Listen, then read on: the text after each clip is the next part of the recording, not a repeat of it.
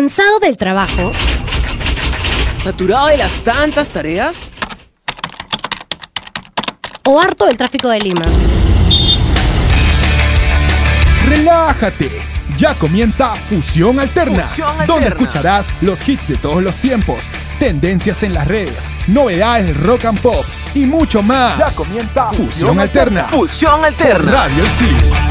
Hola, hola, hola, ¿qué tal amigos? Bienvenidos a Fusión Alterna por Radio Isil. Yo soy Alonso de la Torre y hoy les voy a acompañar junto a mis dos compañeras por estos breves minutos para hablar estos dos, estos temas que, que- que de verdad nos, vas- nos van a teletransportar a este ambiente fantasioso, que nos va a dar ganas de bailar y cantar, obviamente. Estoy aquí con Sibila y Débora. ¿Cómo están? ¿Cómo está Sibila? Hola, ¿qué tal? Soy Sibila, su rockerita de comunicaciones y efectivamente vamos a hablar sobre musicales, esos musicales fantásticos que nos encantan a todos. Hola chicos, yo soy Débora de la carrera de Comunicación Integral y sí, hoy vamos a estar hablando de este tema de musicales que realmente me encanta, así que empecemos.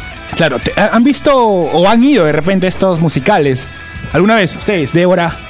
Sí, de hecho, de hecho De sí, hecho. Me, me encantan, me encanta ir a, a musicales, pero hoy vamos a estar hablando de películas hechas musicales. Primero hablemos en esta secuencia sobre los clásicos. Ajá. ¿Han visto de hecho Mago de Oz? Por supuesto. Ya, Mago- Fanática eh, del Mago 2. Yo recuerdo que Mago de Oz lo vi cuando era, de hecho, niño, ¿no? En VH incluso. No, no vivía aún. Bien, el Mago de Oz, también conocido como The Wizard of Oz, es una película musical fantástica. Y de hecho, esta es una película de 1939, imagínense. Wow. Wow. Imagínense que de esa época el maquillaje ha sido bien. Para mí fue bien hecho, porque incluso la, la bruja, porque la recuerdo bien porque me traumó, no pude dormir bastante tiempo. Sí, me contaste. Estuvo bien hecho, en Sí, serio. era bastante realista. Claro, esta, esta película fue producida por la Metro Goldwyn Mayer, pero ahora tiene los derechos de, de Warner, del, time- del, del equipo Warner. Bien, esta película fue protagonizada por Judy Garland, que fue la, la, la, eh, la chica, la, la protagonista que Preciosa, se encarga. bellísima la niña. Preciosa, claro. Bueno, ahora ya no, porque. Ahora bueno, no tan niña ahora, pero... Ella se encargaba de. ¿sabe? ¿Han visto la película? De hecho, este- ella Claro. camina por el camino amarillo después de que un, un tornado se lleva a su casa, ¿no? Sí, se la Esa película es bien característica, bien, eh, tiene esta característica por eh, porque se encuentra con varios personajes fantasiosos, entre ellos este el espantapájaro, el, El hombre, hombre de hojalata, claro, El león. el león león, ¿no? Sí. Y, Película de culto también. y él, él quiere llegar, ell- ellos quieren eh, llegar a conocer a un mago, en este caso el mago Sí. de Oz, ¿no? Bueno, para los que no han visto, mejor no sigo porque Sí, hay un, hay un pequeño Spoiler. Pero de hecho hay más, eh, para esas películas clásicas. Está Mary Poppins, por ejemplo. Por ejemplo, Mary Poppins, que es, bueno, esta película es de 1964. El, bueno, este es el típico, ustedes lo conocen, el personaje que baja en una sombrilla, esa niñera que Sí, baja en la sombrilla, niñera. recordada así, Es, ¿no? es una niñera, ¿no? Claro, es una niñera, es una niñera. que era pero una no- policía. Pero no cualquier niñera, no cualquier niñera, ella es una niñera mágica. Bueno, el personaje cuenta la historia de esta niñera que llega a, la fam- a, cu- a una familia a cuidar a los niños, pero esta familia es un poco disfuncional. Entonces, ¿qué es lo bonito? Que esta, que esta niñera llega a alegrarlos a todos y cambia de cierta, de cierta forma, eh, no sé, el estado emocional de ellos y se involucra tanto que llega a hacerlos como que más felices, ¿no? Eso es lo bonito de esta película. Y bueno, ha sido nominada a 13 premios Oscars, nada menos. También está, por ejemplo, otra, otra clásica, La novicia rebelde. La novicia rebelde, de 1965. Esta película es bastante rebelde, valga cargar, porque se trata sobre una chica que era atea, que estaba como que un poco peleada con la vida, pero un día va a un recital y se da cuenta que quiere ser monja. Ella este, hace los votos, todo, pero le dice, la, la ¿cómo se llama esta? La novicia, perdón, eh, le dice que antes, la, la abadesa, perdón, que debe cuidar a una familia antes de, de hacer sus votos. Y ella acepta, ¿no? Acepta, pero tiene que cuidar a siete niños. De un papá estricto que era militar y que como que él cuidaba estrictamente a sus hijos.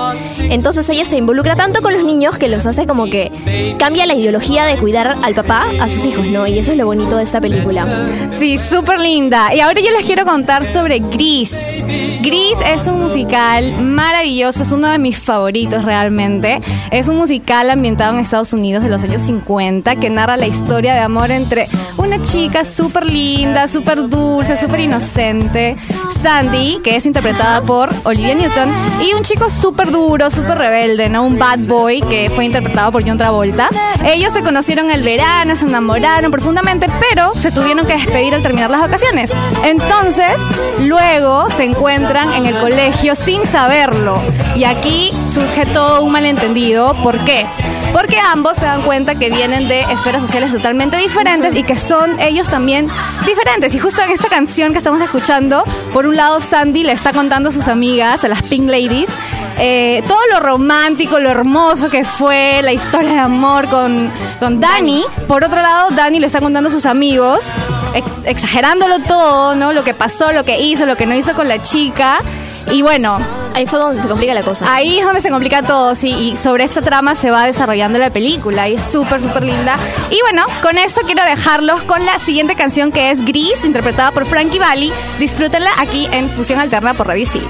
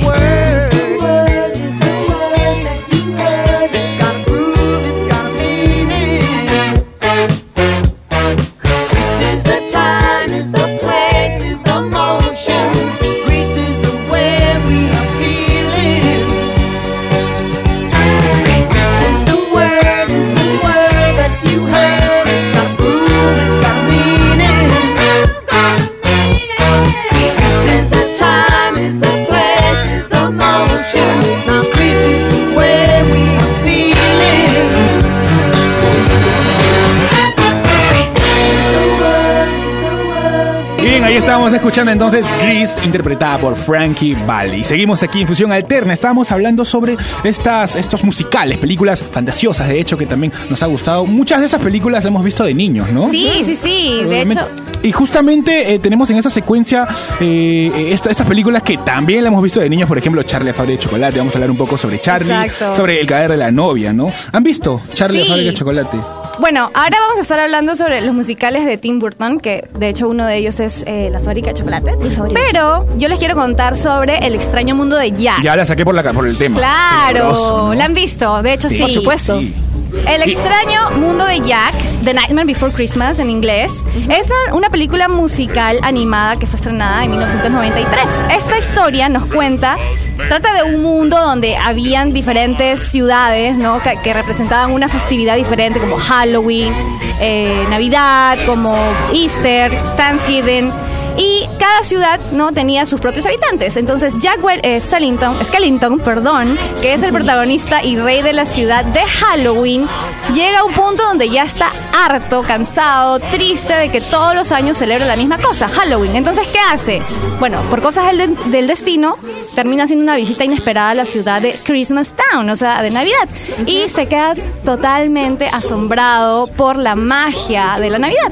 Y quiere traer todo esto a su mundo Halloween. Pero, Porque en su mundo no hay Navidad, ¿no? Exacto, no había, no había Navidad. pero, pucha, esto que causa una confusión en la gente de su, de su pueblo Pueblo. y todo, pues sale mal en Nochebuena. Claro, y Peliculón, también la, ¿ah? la estética de Tim Burton, como también la estética de- en el cadáver de la novia, que maneja más o menos ese estilo, ¿no? Ese formato, ¿no? Que tiene medio oscuro, Claro, ¿no? típico de Tim Burton.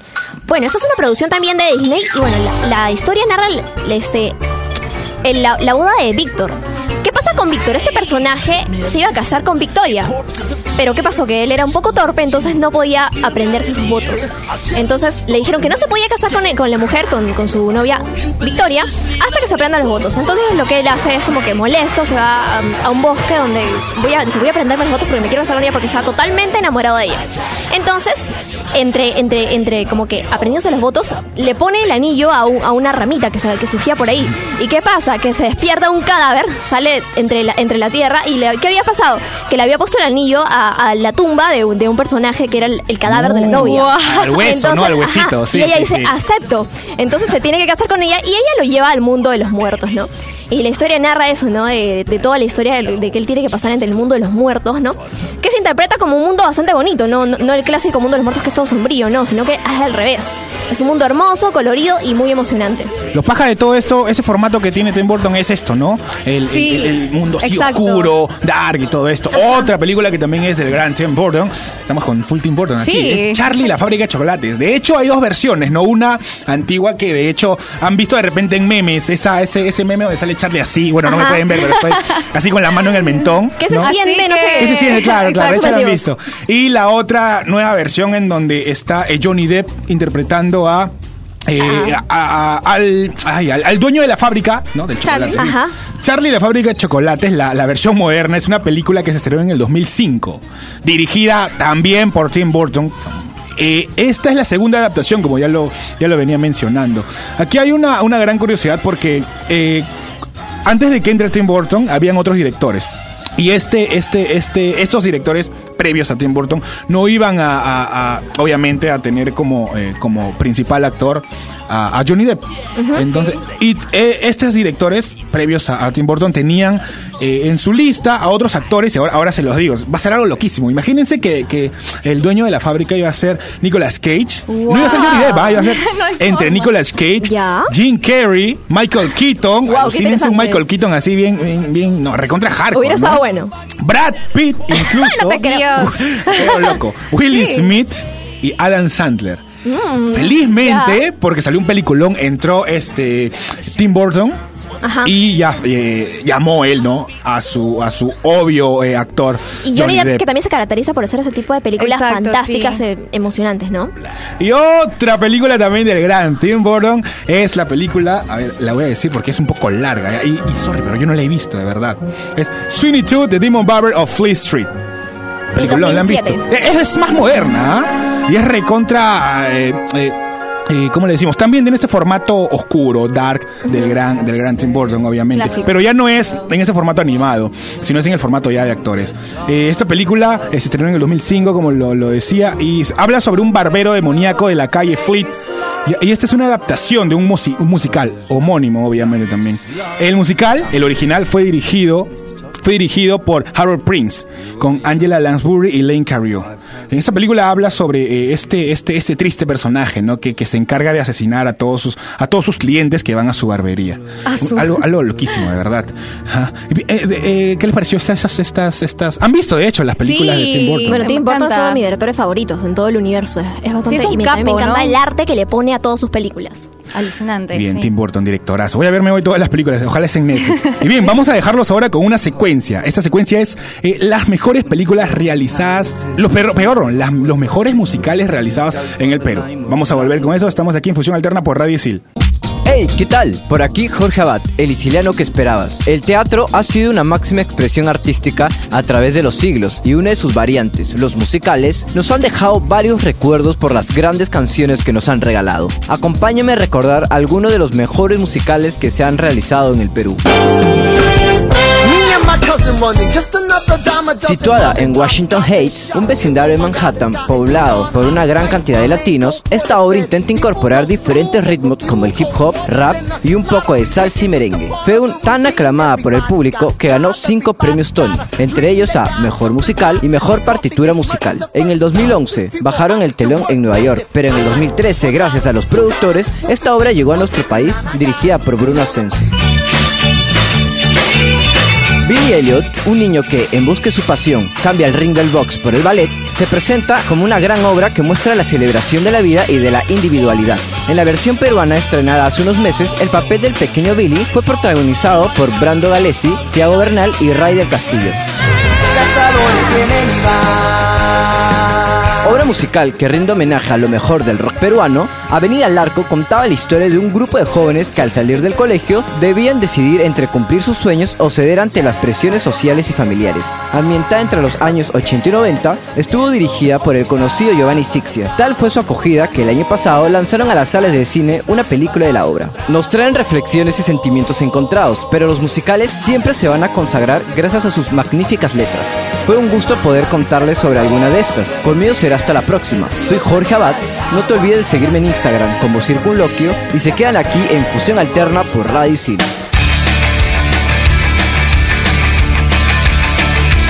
Y continuamos aquí en Fusión Alterna hablando sobre los grandes musicales que existieron. Vamos a hablar sobre un, un musical que también es bastante polémico, Chicago. Cuéntanos un poco sobre ello. Chicago Chi- Chicago es una, es una película de el año. Esta, esta película fue estrenada en el 2002, ¿no? en diciembre del 2002. Fue dirigida por Rob Marshall y habla. Esta película también fue eh, eh, premiada en los premios Oscar, obviamente. No, no solamente ganó estos premios Oscar, ¿ah? ganó premios Globo de Oro, mejor película, comedia y también como mejor musical, inclusive en el reparto, porque eh, como sabemos, el reparto tuvo que aprender. Son actores normales, ¿ya? Y ellos tuvieron que aprender este tipo de bailes y todo esto para poder eh, interpretar a, los, Claro. a los personajes. Los personajes centrales de Chicago son Belma Kelly y Roxy Hart. Son, eh, les voy a contar un poquito el, el sinopsis de esta peli. Cuéntanos. So, habla de Sin dos spoilers, delincuentes. ¿ah? No, sin spoiler. Dale, el dale. final, ahí lo obvio para que la puedan ver. Habla sobre dos delincuentes detenidas por crímenes pasionales. Estos se encuentran en prisión esperando su juicio. Imagínense ese momento. ¿no? Wow. Pónganse en la piel de, la, de, de- de los personajes. Yo, entonces, esto, estos, estas dos eh, personajes, eh, al esperar su, su, su, su sentencia, de repente, eh, empiezan a, a pensar de que de repente pueden, no, les dan el permiso para que puedan interpretar estos bailes. Y bueno, eh, interpretan, interpretan estos bailes sabiendo de que su sentencia está pronta, ¿no? Otra, otra película que también tenemos es El, el fantasma de la ópera. The, The Phantom of the Opera. La vieron, de hecho. Incluso, inclusive aquí en Perú hubieron bastantes musicales, ¿ah? El fantasma, el fantasma de la ópera. eh, El fantasma de la ópera es una, es una película que también fue, de hecho, una. eh, una Y adaptación. también, sí, tienen adaptación también, y bueno, también es cuento de terror de todos los niños, ¿no? Claro. A mí, por ejemplo, me la han contado cuando era pequeña. Mi mamá venía, el fantasma de la ópera, ya vete a dormir. Pero también es un clásico, ¿no? Y bueno, también vamos a hablar sobre Hairspray. Hairspray es una película también bastante polémica. ¿Por qué? Bueno, esa película trata sobre Tracy y su mejor amiga Penny, que van a un famoso programa de televisión que es llamado The Corny Collins Show, en el que jóvenes, en su mayoría de piel blanca, participan en un concurso de baile. ¿Y qué pasó? Tracy consigue entrar en el programa, pero pese a su apariencia física no estandarizada, ¿no? Ya como, como el programa trataba. Y se convierte en una estrella de toda la ciudad. Entonces ella aprovecha esa fama para poder ayudar a la lucha contra el racismo y la segregación racial de la época, ¿no? Y eh, bueno, bonito este mensaje que tiene esta película. Y participan, por supuesto, John Travolta y Zac Efron.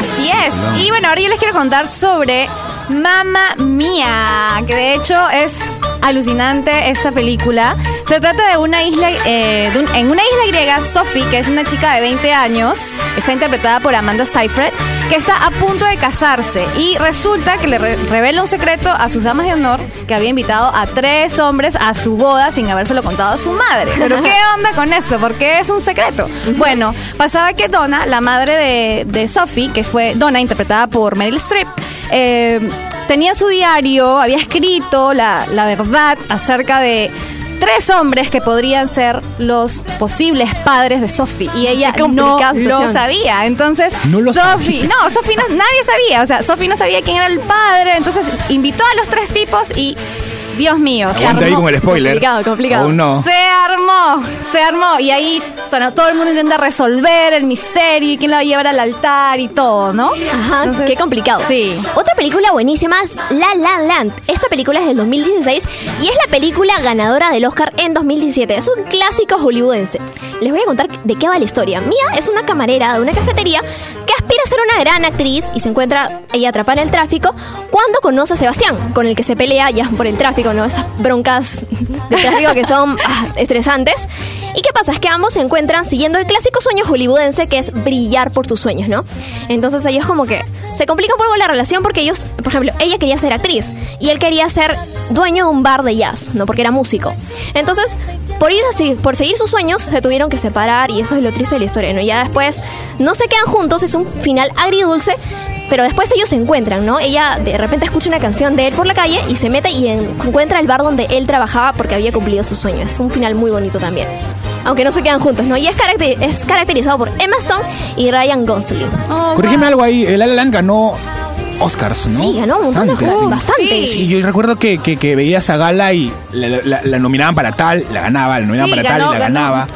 premios Es que- Oscar, Globos de Oro. Y muchos más. Musicalmente, artísticamente y de también actualmente Sí, o sea, una película Stone prim- es- de primera. Una capa. Y también eh, el, el chico, ¿no? Es increíble. Es buenísima el- esta, esta película, también hay que verla. Y continuamos con Dancing Queen de la película Mamma Mía, aquí en Fusión Alterna por Radio Isil.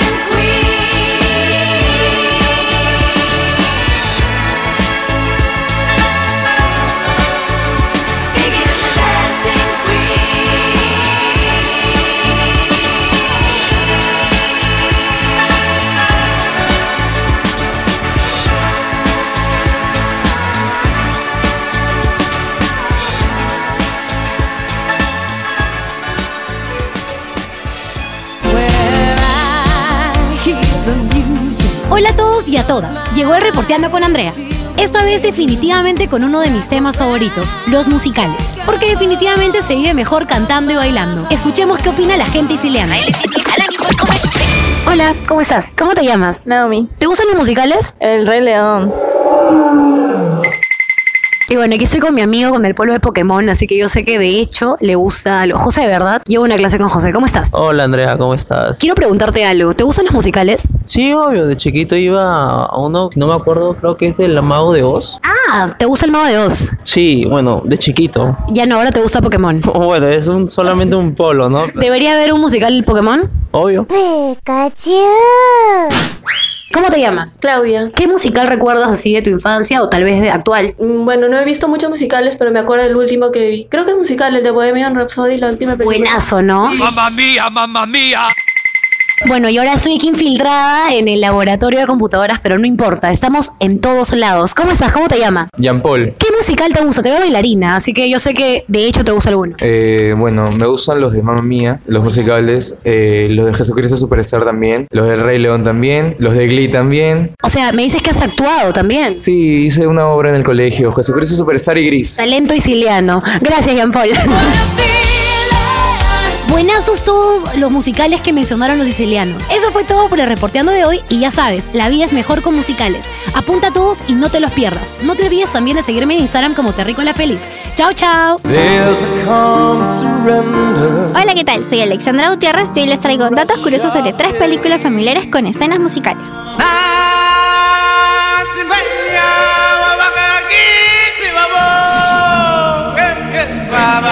El Rey León. ¿Sabían que en el primer guion de la película el nombre fue El Rey de las Bestias?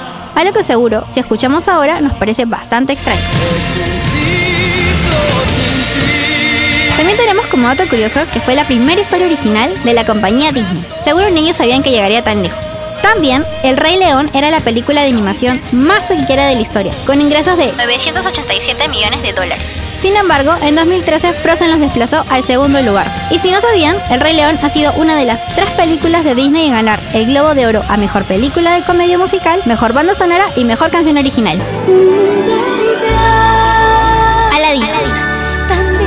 Esta película está inspirada en el cuento árabe Aladín y la lámpara mágica, que está incluido en el legendario libro Las Mil y Una Noches. Para la película, los productores tuvieron que insistir a Robbie Williams para que accediese a poner voz al mítico genio. También, después de que se accediera, se metió tanto en el papel del genio que pasó casi 16 horas en el estudio de grabación, ya que realizó todas las intervenciones de su personaje de 20 maneras diferentes. Aladdin es la primera película de Disney en la que un príncipe tiene el papel protagonista y conquista a una princesa.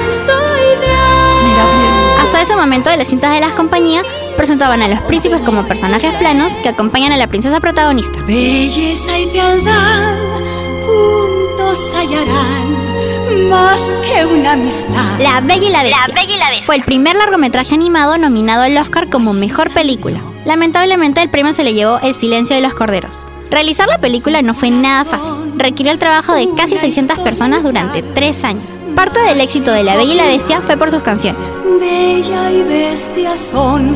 En un principio no iba a ser un musical. De hecho, se hizo una primera versión sin elementos musicales. En realidad, la bestia como tal no existe, ya que la cabeza es de búfalo, la melena de un león, las patas de un lobo, el cuerpo de un oso, las orejas de vaca. Y algo para cerrar, la historia transcurre en Francia, pero el único con acento francés es el candelabro.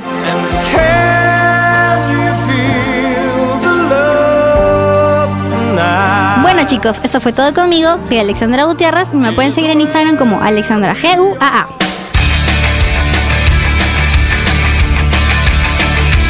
Chicas, ¿ustedes saben qué hace eh, un bebé- una cigüeña, un bebito y su mamá? No, Alonso, ¿qué No, hace? nada que ver. ¿Qué ¡Ah, cigüeña! Es su mamá. ¡Pelón! Lo que hace porque justo estábamos, venimos de, de- de Sí, escuchar la secuencia claro. de- del Rey Rey León, esas películas, esas, esas, esas este, musicales que lo puedes ver Familiares, familiares, claro, claro, Claro, obvio, por de supuesto. hecho. Que también tiene bastantes enseñanzas, ¿no? Para los niños. Esta secuencia se la agradecemos a Alexandra, obviamente. Gracias, Su Ale. Instagram, a Alexandra Gua. Si quieres que te.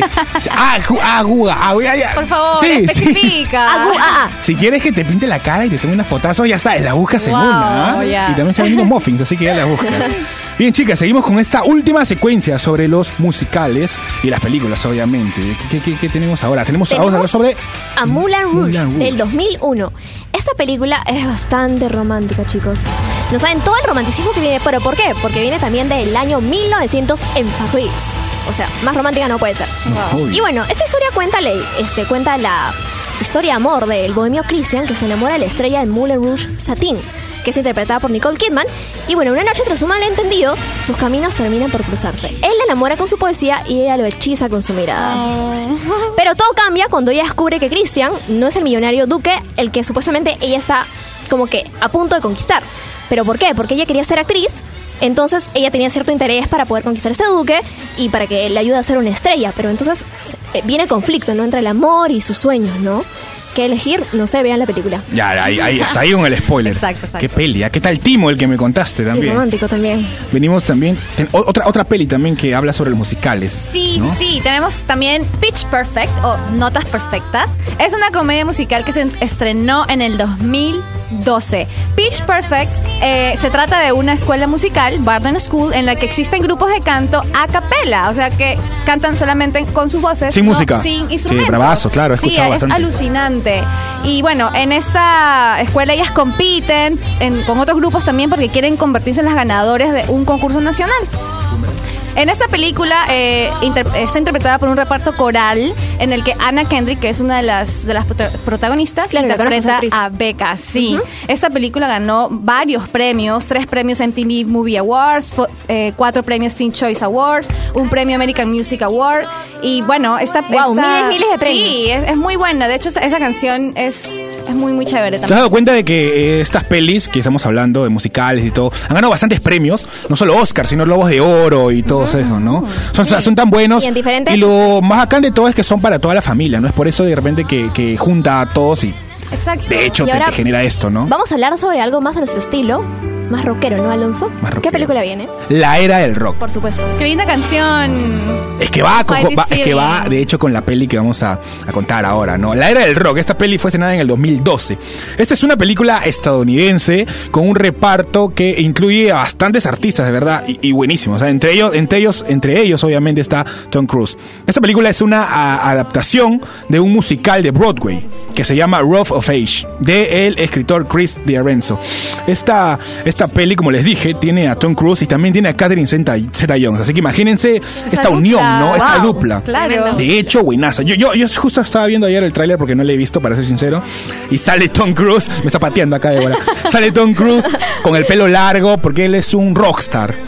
Y bueno, interpretando bastantes temas. Interpretando temas de bandas reconocidas de esos años, ¿no? De los 80. Como por ejemplo temas de Bon Jovi, de los Guns N' Roses, banda favorita de Sibila Alaska, de paso, di tu, di tu Instagram de paso. David Lee Ross, John Led, Def Leppard, Foreigner, Journey, Poison, Pat Benatar, Whitesnake, bandón que me gusta junto, igual Ah, como wow. Qué tremenda junta. Twisted Sister, y puedo seguir, seguir, seguir, pero ya se me está, me está sacando grandes, la boca. grandes del rock. Y bueno, esta peli fue eh, eh, también ganó bastantes premios al igual como todas las películas que hemos mencionado en este en este programa que ya se nos está acabando lamentablemente. Sí, y bueno, como última película musical de la que vamos a hablar es El Gran Showman. Hermosa, hermosa película donde los bailes y canciones están presentes durante todo el film. Nos narra la vida de P.T. Barnum, que es el hijo de un asistente de un sastre, que desde muy pequeño él soñaba con un mundo lleno de, mag- de magia y espectáculo. Y este padre de familia luego decide cambiar su vida cuando la empresa en la que trabaja cae en la bancarrota y se las ingenia para conseguir un crédito y abrir un circo. De hecho, para verla también. Sí, Para es- verla, es Se nota que es triste incluso. Mm, bueno, no les voy a contar, pero... Pero mejor véanla, mejor Sí, Hay que verla, hay que verla Así para ya ver. tienen toda una lista de musicales que tienen que ver sí o sí. Bueno, y no nos vamos sin antes despedir a los que hacen posible esto. Como locutores también están Gabriel Villafuerte, Andrea Castro, asistente de producción y secuencia Jorge Abad, arroba circunloquio en Instagram y Alexandra Gutiérrez. Y productores está Valeria Romero y Frank Sáenz. Y aquí yo les he hablado Sibila, su rockerita favorita. Alonso de la Torre y búsquenme en Instagram como Alonso LB, ya saben. Yo soy Débora Urdaneta de la carrera de Comunicación Integral. Muchas gracias. Así que nos escuchamos en otra edición de Y nos vamos, nos vamos a, antes de despedirnos, vamos a, a- a- a dejarlos con una entrevista bravaza que hemos tenido con M2H. Así que con nosotros fue todo aquí en Fusión Alterna por Radio Isil. Chao, chao. Gracias. Chao, chao.